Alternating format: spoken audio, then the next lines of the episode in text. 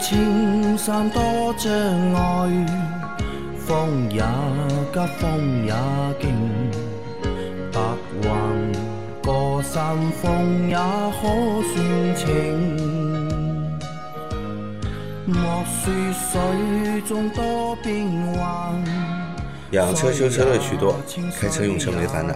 大家好，欢迎收听老秦汽修杂谈，我是老秦。大家好，我是老秦的小工杨磊。大家好，我是阿 Q。好，那这今今天是星期一啊，这个星期也是二零二一年的最后一周了。那在整个二零二一年里面，我们陪伴了大家一周呃一年，对吧？大家也陪伴了我们一年。那今天晚上啊，就是我们抖音直播啊，就今天晚上八点抖音直播是老秦在线问答，对吧？二零二一年的就是最后一场，对吧？大家一定要来捧场。你看我们节目，对吧？老光老秦这个节目，我算了一下，就是在听我们节目的小伙伴至少不下一千人，就至少不下一千人，对吧？那还有个就是至少也有个七八百个人在我们的微信群里面。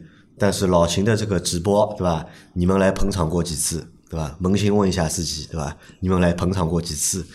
一个老师傅，对吧？每个星期回答大家的问题，对吧？老秦开直播，你们有来捧过场吧？那有来有没有来向老秦问个好，打个招呼，对吧？所以啊，这个二零二一年的今天晚上老秦最后一场直播，对吧？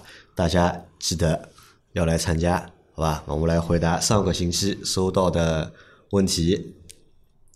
第一条，第一条是秦老师好，我媳妇的三三零长轴今天今年贴了车衣，但是刚刚在小区不知道被谁刮了，保险也拒赔，请教第二年保险怎么弄可以把车衣算进去？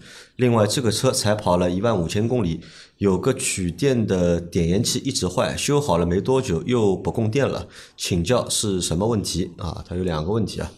第一个是关于车衣坏掉了，对吧？他保险公司拒赔，阿克帮他解决一下。这个看你怎么报这个保险啊。如果说你要去报的是那个，就是说那个第三方逃逸，或者说找不到第三方，那你可以那个用代为追偿，这个是可以赔的。但如果说你报案报的是什么呢？报案是。你车子那个自己碰了，因为对自己那个损坏的话，那因为你没有保，可能说你没有买附加险嘛，新增设备险嘛，所以说保险公司拒赔也是很正常的。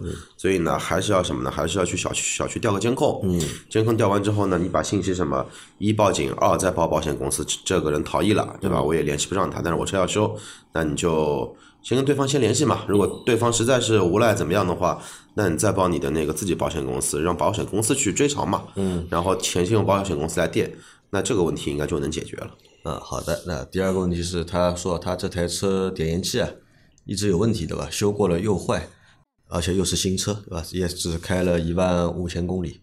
那老秦，这是什么问题？你在点烟器上插什么东西了？呃，你在点烟器上插了什么，对吧？对，这个很重要，对吧？呃，插了什么东西了？是不是功率已经超过这个点烟器的一个保护的电流的功率了？嗯那么会造成保险丝烧坏或者点烟器损坏，对吧？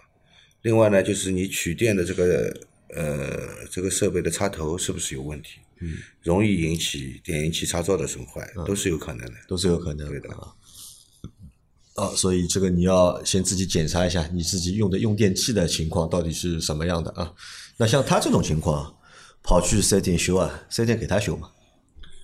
给他修的呀，会给他修啊，给他修。即使就是他用的用电器有问题，导致这个点烟器坏掉了，嗯，还是会给他修的，会给他修的呀。啊，好的。基本上点烟器插座也不会坏的呀，嗯，就是换个保险丝的事情。啊，对。好，下一条。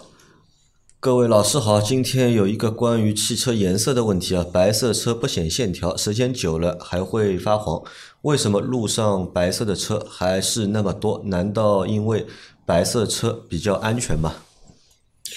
首先，白色这个颜色呢是比较安全的颜色，比较醒目，对吧？第二呢，白色车呢其实是最耐脏的颜色，耐脏啊，对的，黑车其黑颜色的车是最不耐脏的。啊，白色车是最耐脏的，还有就是那个银银色的车、灰色的车，啊，也是比较耐脏的。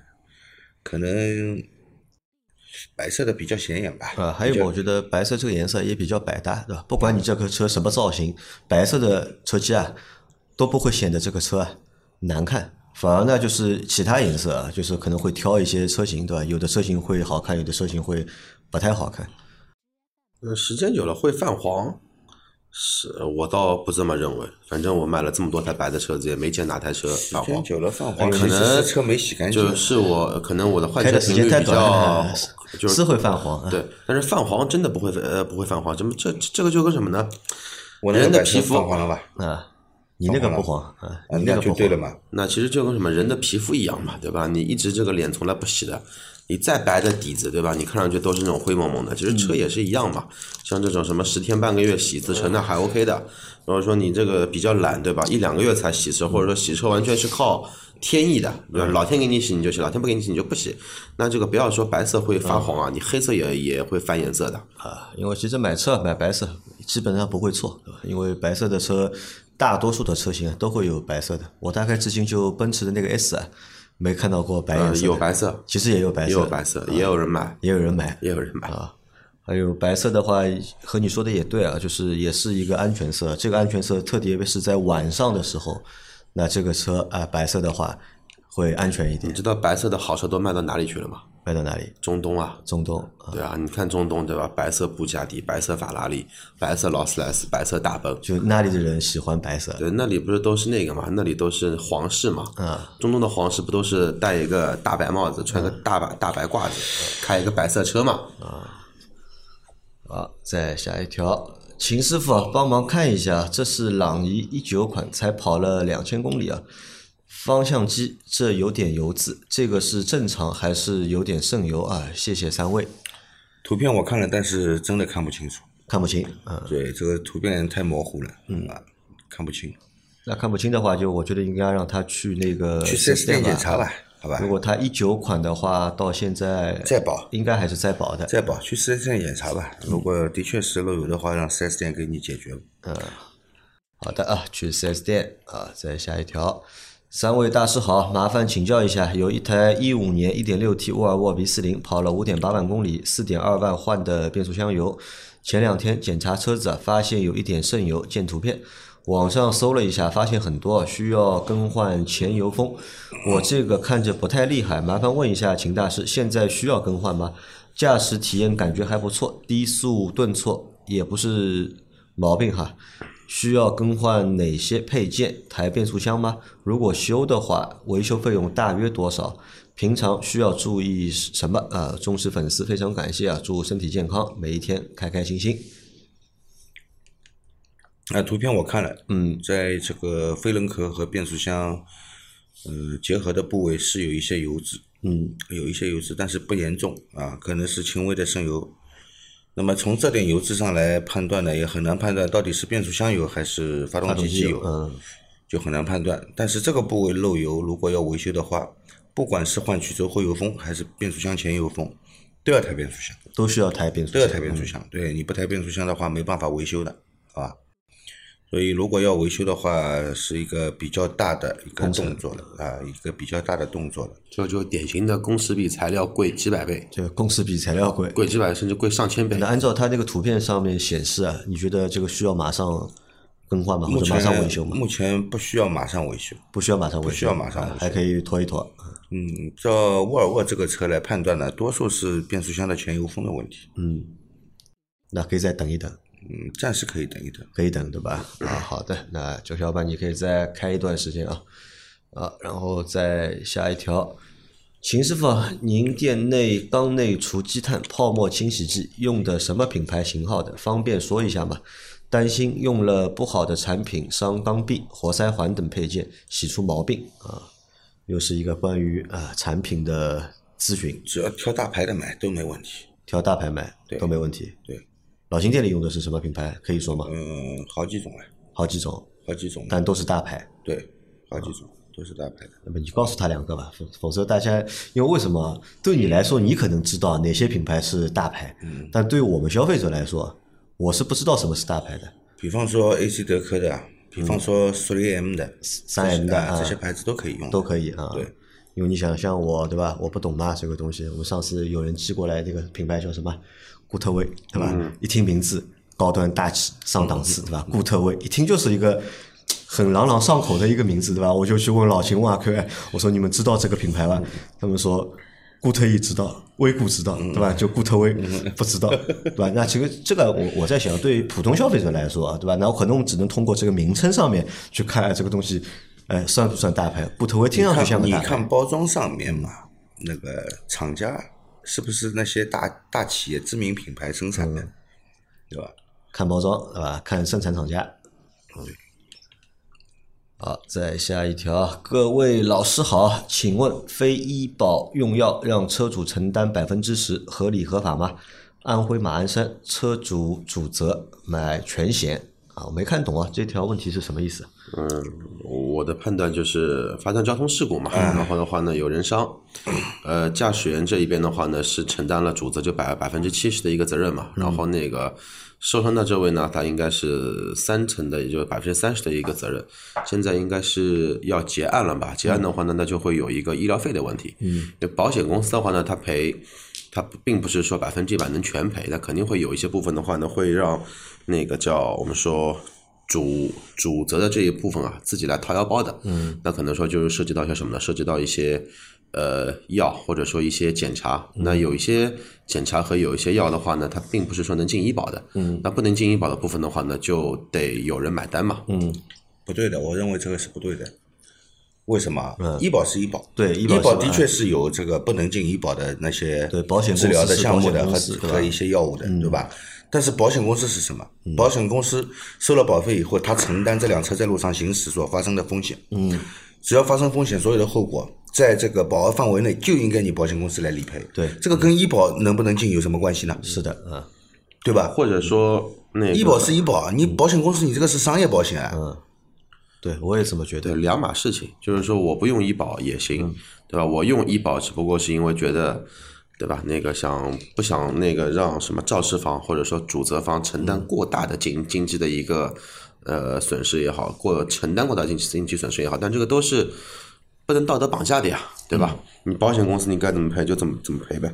你一个人看看下来，用进口用药和国产用药，或者说哪些器械如果按照他这个逻辑的话，除非你保险公司能够举证什么呢？举证这个这个药物呃是不是必须要使用的？啊对那么你可以拒绝理赔，但是也不应该由车主来承担。对的，而且如果按照他这个逻辑的话，如果就是受伤的那一方，如果他没有医保怎么办？嗯，对啊，对吧？如果我没有医保，是不是你都不赔我了？啊，对，医保是医保，医保是自己感冒发烧，对吧？你用医保是理所应当。但是，一旦说发生这种道道路交通的安全事故，是我有没有医保跟这个事故或者说跟理赔完全没关系。没关系的。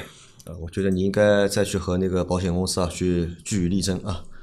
好，再下一条，三位老师好，请教开自动挡车呃自动挡的车踩油门提前啊、提速时，需要像开手动挡时那样边随着车速提升边升档边松油门吗？还是可以一脚油门踩下去，不需要松油门？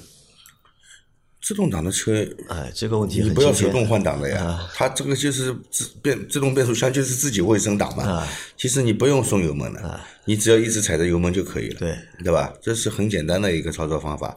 但是我跟你说啊，你到了一个这个快要升档的转速，你松一下油门，可以提前升档。嗯啊，这样可以达到一个省油的目的。而且有在有的那个变速箱上面啊，就是还能减少那个顿挫的感觉。那比如老秦开现在开的那个 Smart，因为它是一个 MT 的变速箱嘛，就这个车对吧？如果你一直踩着油门对吧？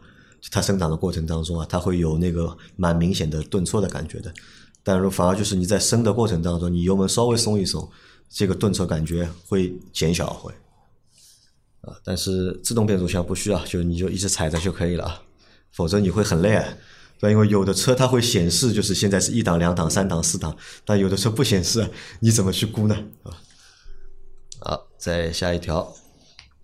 各位老板好，朋友领克零二二点零 T，一九年四月买的，平时只有周末动下，目前一万两千公里，基本一年保养一次，上次是三月保养的。朋友说最近开车发动机声音变大，按四 S 店说的一年或者一万公里才能去。买车时领克送了三次保养，这次是第二次。不过在我劝说下，坚持提早去保养了。不知道是不是壳牌的机油不耐用？我看单子上写着一百三一瓶，一次保养需要六瓶，价格不便宜啊。按理来说应该能撑到明年的，而且公里数也没到。问领克可不可以用零 W 三零或者四零的？回答说不可以，也没有。听你们节目知道，粘度高的机油会对发动机好一点。自己以后出保后可以不用零二零的吗？推荐用零三零还是零四零的好点？提高机油粘度后会把发动机搞坏吗？谢谢。领克接待对我朋友说：“你车子过一万了，发动机声音响了，需要增加两瓶三 M 的发动机养护。”让朋友付了两百，我觉得公里数才这点完全没有必要。不知道秦师傅怎么看？保养时没有给他换空调滤，在我劝说下又加了一百二换了空调滤。毕竟我觉得空调比发动机保护剂更重要。不知道这个想法对吗？师傅说电瓶寿命只有三十五了，建议明年来可以换掉了。平时不开的话，叫朋友原地发动三十分钟，给电瓶充点电。不知道这样说对吗？我的车每天六十公里，周一到周五开，一八年的车到现在电瓶都是好的。领克的电瓶也太不给力了吧？对于这种不大开的车，第三年做保养需要换油液吗？领克已经招。户我朋友买了五次三千五的保养了，不知道要不要放弃，终身去外头做保养的啊？一个关于领克对吧？零二保养的问题啊，在保养这个过程当中，他提到了很多的小问题呢。第一个问题是因为他觉得他朋友觉得这个声音啊，发动机声音有点大，最近，呃，所以要去提前做保养。那因为。提问的小伙伴呢一直在听我们的节目啊，那么知道我们会建议机油的粘度啊，嗯，可以升一下级啊。那四 S 店呢告诉他呢不可以，并且呢也没有。那他想问他的那个朋友领克的车啊，能不能够用三零或者是四零粘度的机油？可以的，可以用，但是你要确定这个机油是低灰分机油。嗯。因为这个一九年四月份买的，我想一下，一九年哦，一九年四月份有可能是，有可能不是，有可能是国六 B 的排放，也有可能不是。如果是国六 B 排放的啊，有带有颗粒物捕捉器的，那么你必须使用低灰分机油。那么低灰分机油也是有高粘度的啊，不是说所有的低灰分机油只有低粘度机油，不是的，好吧？首先，那么厂家要你使用这个低粘度机油，其实是考虑一个油耗的问题。对，其实差不了多少油耗，真的差不了多少？啊，可以用啊，可以用三零或者四零的，但如果你是国六 B 的车的话，就是需要用低灰分的那个机油，啊，这是它的第一个问题啊。然后第二个问题是，就是它这是去做保养嘛，对吧？一万公里，对吧？加了两瓶两瓶三 M 的养护剂，三瓶的三 M 的养护剂，这个那就有点扯了。如果按照售后的 SA 的讲法的话，要一万公里哦，声音响你就要加两瓶养养护剂，那是不是到了十万公里你就得加二十瓶了？机油也别加了，全部加养护剂。这个就是典型的什么呢？就是说那个过度保养，或者说 4S 店呐售后为了产值而不择手段，对吧？他你空滤一年就空调滤一年换一个，对你健康。比较好，我们甚至于说半年就要推荐换一次，对吧？空气比较差，你这个养护剂这个东东西，你一万公里的这么新的车就要去换，干嘛？你是证明你们的机油很垃圾，还是证明你们太缺钱了？哎，我跟你说，这个就是这个什么呢？4S 店的一个一个销售套路，销售套路，对吧？为了增加产值的一个方式。你跟他说，我发动机声音响了，哦，你要加养护剂了。对吧？因为他们都是有那个有那个业绩的嗯要求嘛，啊，有要求的嘛，对吧？那么可能这些养护产品，因为不是本本厂家品牌的产品了，是第三方供应的，可能提成的比例还更高一点，利润会高一点，啊，提成的比例还更高一点。我们销售人员呢，也愿意去推销这样的产品。嗯，那么我认为你这个一万公里的车要用什么养护剂？啊，没必要啊。那老秦，我问你啊，像我们新车买回来啊，就是如果开了一万公里啊，汽油添加剂有必要加吗？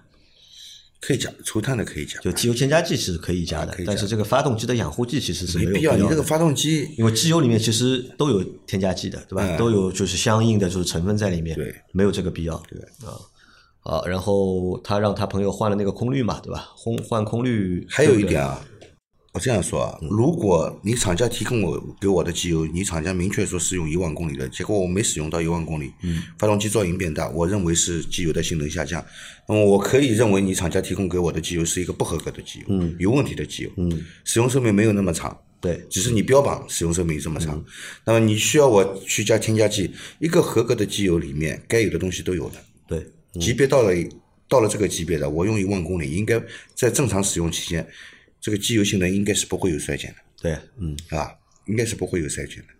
那么你提供我的机油有问题，你才会要我去购买这些机油的添加剂，对不对？我可以这样认为吧？嗯，可以啊，呃，我这样认为没毛病，对吧？对，这个逻辑是对的啊啊。所以拿这套逻辑去怼对方的销售，对吧？对让他解释一下为什么，对吧？原因到底在哪里？好，然后换空滤没问题吧？换空滤我觉得应该换，对吧？空调滤要换空调滤我们建议一年换两次，春季过后换一次，秋季过后换一次。嗯，啊，其实我们的车要爱惜要养护，对我们自己的身体更应该爱惜养护。嗯，这空调滤脏了以后呢，我们车内这个呼吸的空气很浑浊，对健康是很不利的。嗯，啊，换空调滤比较简单，换肺就非常的复杂 啊。好，然后他还有个问题是关于那个电瓶的，因为这个小伙伴他朋友的车啊，平时开的少嘛，就周末开嘛，那么，四 S 店人让他平时啊把车发一下，原地发个三十分钟，不建议长期这样就是原地怠速来给发动电瓶充电啊，我们不建议的啊。我们之前也说过的，因为这个发动机怠速，发动机怠速的时候，因为这个转速比较低，燃烧也不充分，对吧？呃，比较容易产生积碳的。呃，你原地怠速三十分钟，为什么不出去溜一圈呢？因为你原地怠速三十分钟，在工作的也只有发动机，其他的都不工作。如果你出去兜一圈，嗯，那么车车车轮也滚过了，轴承也滚过了，变速箱也工作了，嗯，各个部位都有有在工作，对吧？车子长期停放是容易损坏的。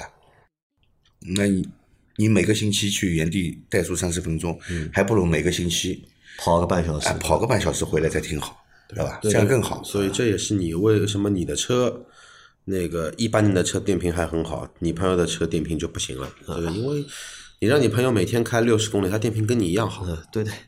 好，然后还有一个问题啊，最后他两个问题其实是连在一起的嘛。他想问，像这个车对吧，到第三年了，对吧？需不需要换就是其他的油液？买一些油液是吧？啊，对，因那为他开的少嘛，因为他觉得他这个车开的少，那到第三年，那公里数其实也不多，其他油液到底需不需要换？要换的，为什么呢？嗯、因为我们之前就讲过啊，油液这个东西，一是按照公里数来算，嗯，二是按照这个间时间来算，公里数和时间它是双重算法，嗯，哪个先到啊就要做，啊，公里数先到了也要做，时间先到了也要做，做嗯啊，好吧，都要做的。因为你三年了啊，三年的话肯定是，呃，防冻液肯定是要换的，对，防冻液要换，对对吧？吧？你刹车油其实也要换的，变速箱油其实也可以换。对，好，那问题来了啊，那么看他这个意思呢，就是不太想在店里换，对吧？那么他小伙伴呢又买了五次的那个保养嘛，嗯，买了五次，一年保一次嘛，对吧？一年做一次，已经买了五次了。那么因为离开店的话呢，就可能会弃掉那个终身的质保。你看现在就厂家给大家的终身质保，其实都是有前提条件的。你是要在我店里面质呃那个做保养，对吧？你才有那个终身的质保嘛。那么该怎么办呢？那就在他那里在他那里做啊，但是是其实是这样，我只做机油保养对对对对对其他的我都可以不选择做。对你只是机油在那个就是四 S 店换就可以了，对吧？其他那些你变速箱油啊、防冻液啊、刹车油啊，其实你还是可以在外面做的，对的，和那个就是不冲突啊。好，最后一个问题，呃，昨天去四 S 店保养，一进店就来了一个自称是本店的维修专家，他打开我的发动机舱，就告诉我防冻液不行了。我迟疑了一下，因为我去年刚换的防冻液。紧接着他说：“我证明给你看。”说那时说时迟那时快，对吧？在车子还没有熄火的情况下，他就把防冻液水壶拧开了，然后听到呲的一声，他说：“你看这么大的压力，很危险的。”接着就开始推销他的防冻液，我这时才明白过来，原来是为了让我水换油，对吧？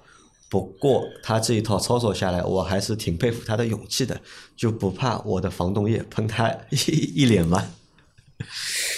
这个你看啊，典型的一种售后的渠道里面的一些套路呃推销，嗯，只还没看就跟你说不行了，他也没跟你说哎你多久没换了，或者你说哎你三四年不换啊，这个不换要坏的，你知道吗？那么建议你换油，可以终身免换，对吧？这是一种销售套路，对吧？但是客户比较容易接受嘛，先说人家不管你有没有换过，也不询问，就说你不行了，然后去开那个水箱盖，对吧？这个的确是一个非常危险的操作，啊，真的非常危险的操作，好吧？所以这个人，这个，哎呀。人家说谋财害命嘛，他害自己的命，对吧？万一啊，他到时候一开，对吧？真的滋出来了，对吧？滋在他脸上了，他烫伤了，他要你赔怎么办？这这个我我不会赔的，是他自己开的，对吧？是他自己开的，而且他号称是本店的这个什么维修专家，维修专家嘛，对吧？你这个维修专家这点安全常识都不知道，对吧？汽车在热车时这个。冷却系统里面是有压力的，是严禁打开这个冷却系统的盖子的，一定要冷却以后啊才能慢慢打开。为什么要慢慢打开呢？慢慢打开就是它压力一点点，就怕它里面有压力，所以我慢慢打开，对吧？它这个车辆还没熄火，它直接就去开这个盖子，这个。啊，这个勇气啊，勇气啊，他就博什么呢？勇气，他就博你不懂，知道吧？就博消费者不懂，对吧？博消费者看到这个现象害怕，因为可能车上有很多的这种物理现象啊，很多消费者是不知道原理的嘛。它本来就是有压力的，对吧？也说为什么水箱盖上面要有要有那个保压阀？嗯，它要保证一定的压力，对吧？要不然这个膨胀了以后啊。全部铺出来了，对对吧？那么会造成那个冷却液的缺失，那么也不能让它压力过高，压力过高呢，水管水箱都会爆，所以它会有一个保压阀，超过一定压力它自己会泄压，对吧？那为什么要有保压阀呢？它它里面本身就是有压力的嘛。那什么叫一开呲一下有压力了就是有问题了？这个纯粹是胡说八道，就欺负大家不懂嘛。而且我跟你说，加这个冷却油啊，加了以后啊，你下次要换回防冻液的话，你水箱盖要换。水箱盖要换，为什么知道吧？他会把你水箱盖里面里面的那个保压阀去掉。哦，他要把保压阀的密封圈给去掉。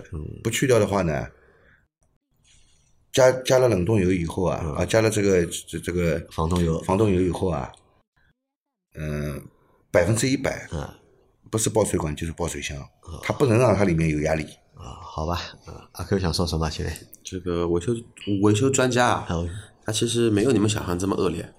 他只不过想洗把脸，只不过没，只不过没洗成。他脸，他脸，他脸有点脏。防冻液洗脸真洗的很干净的。嗯，好的，那今天的这期节目啊，就先到这里啊。大家有任何关于养车、用车、修车的问题，可以留言在我们节目最新一期的下方，我们会在下周的节目里面一一给大家解答。我们明天再见，拜拜，拜拜，拜拜。